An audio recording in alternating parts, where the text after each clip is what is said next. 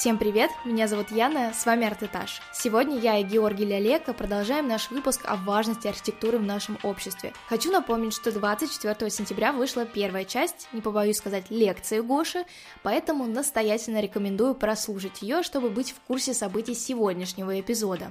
Мы остановились на Фрэнке Ллойде Райте, американском архитекторе, и теме архитектор как надзиратель за движением. Давайте дальше углубимся в эту тему, чтобы на примерах из жизни лучше понять, почему это так. Почему архитектор – это надзиратель за движением?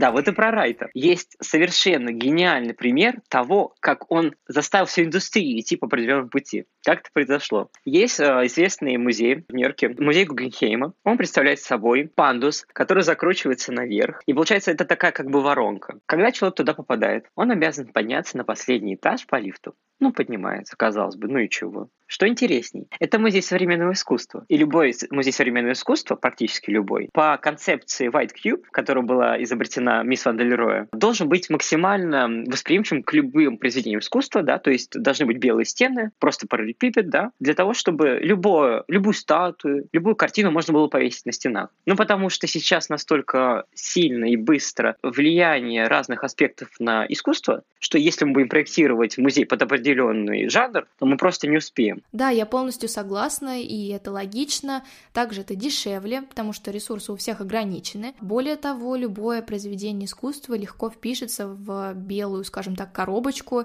и акцент будет только на арт-объекте. Да, да, вот White Cube просто проектировали коробки, которые способны вместить любое произведение искусства. Но Фрэнк Ллойд Райт, он пошел чуть-чуть другим путем. В принципе, как обычно, куда же без этого? Он сделал вот этот вот э, пандус, который спускается сверху вниз, с единственным путем. Человек, который приходит в этот музей, не может изменить свой путь. Чтобы ему спуститься вниз, он должен пройти через все экспонаты. У него есть только одна дорога спуститься вниз. Нравится ему экспонат, не нравится экспонат, хочет быстрее пройти, медленнее. У него есть один путь, который он должен пройти. За это его очень критиковали, потому что этот объект уже начал функционировать после его смерти. Но сама идея, то, что он смог разместить современное искусство так, что человек должен осмотреть все и составить какую-то свою картинку, это вот, мне кажется, очень ценно. Как идея, это действительно очень интересно и нетипично, но я также считаю, что это негуманно по отношению к зрителям. Я придерживаюсь такой точки зрения, с которой моя учительница по искусству, мисс МакВильямс, со мной поделилась еще очень давно. Смысл в том, что ты приходишь на выставку, выбираешь для себя два-три объекта, которые, ну, почему-то тебя притягивают, и ты можешь даже не понимать, почему и затем уже досконально их изучать, может быть, смотреть дополнительную информацию в интернете о них, потому что обычно на выставке работы связаны какой-то общей тематикой, и таким образом ты получаешь более глубокое понимание вообще, о чем эта выставка и что она несет. Но в целом, наверное, для людей, которые ходят в галереи просто как чекпоинт, знаешь, я побывал там и там, и не совсем понимают, зачем они туда приходят, вроде как такая насмотренность получается, наверное, это разумно. И это самый оптимальный вариант. Конечно, я не говорю о том, что вот ты выбрал для себя 2-3 объекта и сразу вышел из галереи, то есть не посмотрев ничего другого. Насмотренность она должна и имеет место быть. Но как совет для моих слушателей, я рекомендую придерживаться именно такой стратегии, потому что иначе вообще можно забыть, что ты видел, какие работы там были. Лучше подходить ко всему осознанно.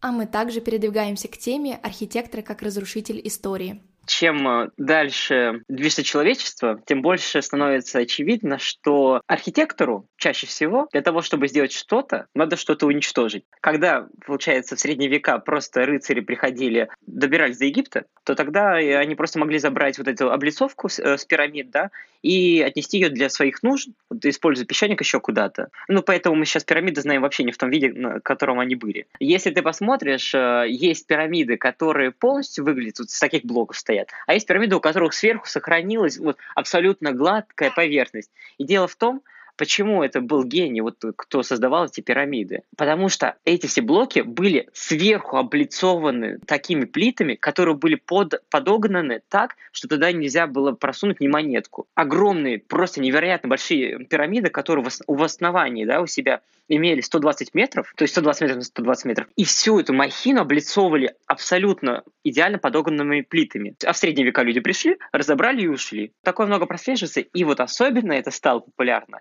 с приходом маркетинга в архитектуру. И это выражается как? Вот был такой у нас интересный персонаж Ле Корбюзье. Он был как бы урбанист, архитектор шведского происхождения, вообще французский архитектор. Его была вот идея такая, можно назвать это, отсылаясь к Рэму Колхасу, «Нью-Йорк не себя», псевдоклиническая паранойя. Он просто хотел взять и снести все старые крупные города и на их месте построить новые. Даже такой же проект предлагался для Москвы. И не только Москвы, многие города. Вот в том числе вот он предлагал в Нью-Йорке снести все, что есть. А зачем оно? Зачем эта история? Зачем эти кварталы?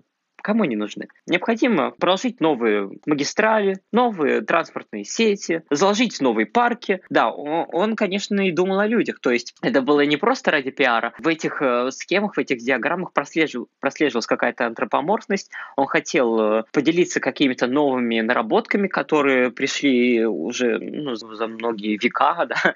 но при этом все его проекты затрагивали историческую часть. Вот в Москве он предлагал оставить, ну, может быть, десяток старых зданий, а все остальное снести и поверх просто наложить новую сетку города. То же самое, кстати говоря, отчасти предлагалось во время того, когда был сталинский план переустройства Москвы 1935 года. Предлагалось вот создать в том числе дворец советов, и это подразумевало за собой э, создание такой структуры, которая должна была быть выше Эйфелевой башни на месте храма Христа Спасителя. А пространство вокруг этого всего, должна же быть какая-то площадь перед э, Дворцом Советов, это все пространство занимало, ну вот, несколько десятков красных площадей, чтобы понимать пространство, сколько надо было снести. И вот такой был сталинский геймплан. И, и, и хорошо, что нам удалось. Ну, знаете, это же такой аспектик, да, война пришла, и как бы ничего не удалось сделать, да, так что здесь, конечно, на руку нам сыграло.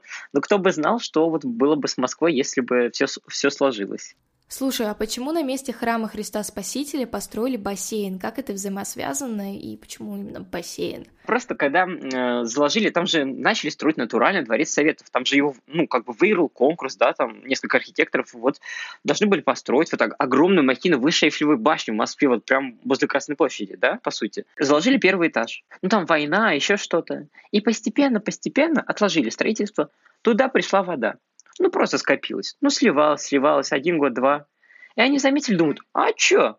Хм, место что будет пустовать, тут один там фундамент. Давайте сделаем бассейн. И сделали бассейн. Вода уже есть, может там чуть покачать, откачать и все. Да, и то есть храм Христа Спасителя снесли, как раз таки, чтобы показать, что есть новые религии, теперь это религия коммунизма. И вот смотри, как ты думаешь, какой транспорт был самый популярный? Я думаю, трамваи. Все верно, трамвай. И как раз-таки на месте трамвайных путей шло много церквей. Ну, понятно, просто так прокладывали, да, и прокладывали. И поэтому церкви в первую очередь сносили на месте трамвайных путей, чтобы у людей даже не было возможности покреститься, пока не едут. Потому что по свидетельствам очевидцев, то люди, когда проезжали мимо церкви на трамвае, они начинали дружно креститься. И поэтому большевики работали как бы на разрушение старого ради возведения новой религии. Слушай, ну это реальный пример того, какую власть архитектура имеет над человеком и насколько она способна действительно изменить общество и насколько она на него влияет. Прям даже страшно немного. Это просто все показывает э, степень э, власти архитектора над человеком. И можем как раз перейти к пятой э, теме из постаси влияния архитектора на человека. С древнейших времен архитектор приравнивался к демиургу. Что это такое, да? Есть Бог. Он создал все, создал все, что естественно, правильно? Ну, там, речка, полянка. А архитектор — это тот человек, который ответственен за создание искусственного мира. В Египте настолько был возведен в культ архитектор, что сын фараона должен был обучаться у архитектора, как, как наставника. И, значит, в чем заключалась власть на тот момент? Когда тебе так доверяют, когда понимают, э, степень твоей важности для этого мира, то, учитывая, что религия тех народов, ну, в частности, египетская, нацелена на культ смерти, то можно делать так, чтобы вся архитектура строилась также вокруг этого. Поэтому люди, когда создавали пирамиды, сооружения, связанные с погребением, то это можно вылить в какую-то процессию и какой-то культурный вообще акт. И это все было возможно потому, что архитектура была возведена в культ э, небывалой значимости, потому что как раз-таки существует э, три чистые формы архитектуры. Памятник, надгробие и павильон. И вот как раз-таки пирамида – это форма чистой архитектуры в виде надгробия. И получается, весь народ Египта, собирался для того, чтобы его построить. Поэтому вся жизнь строилась вокруг этого, а значит, архитектор не просто влиял на эмоции, на быт, на движение, а заставлял буквально людей строить свою жизнь вокруг какого-то совместного действия. После двух эпизодов, которые мы с тобой записали, архитектура для меня открылась с совершенно другой стороны.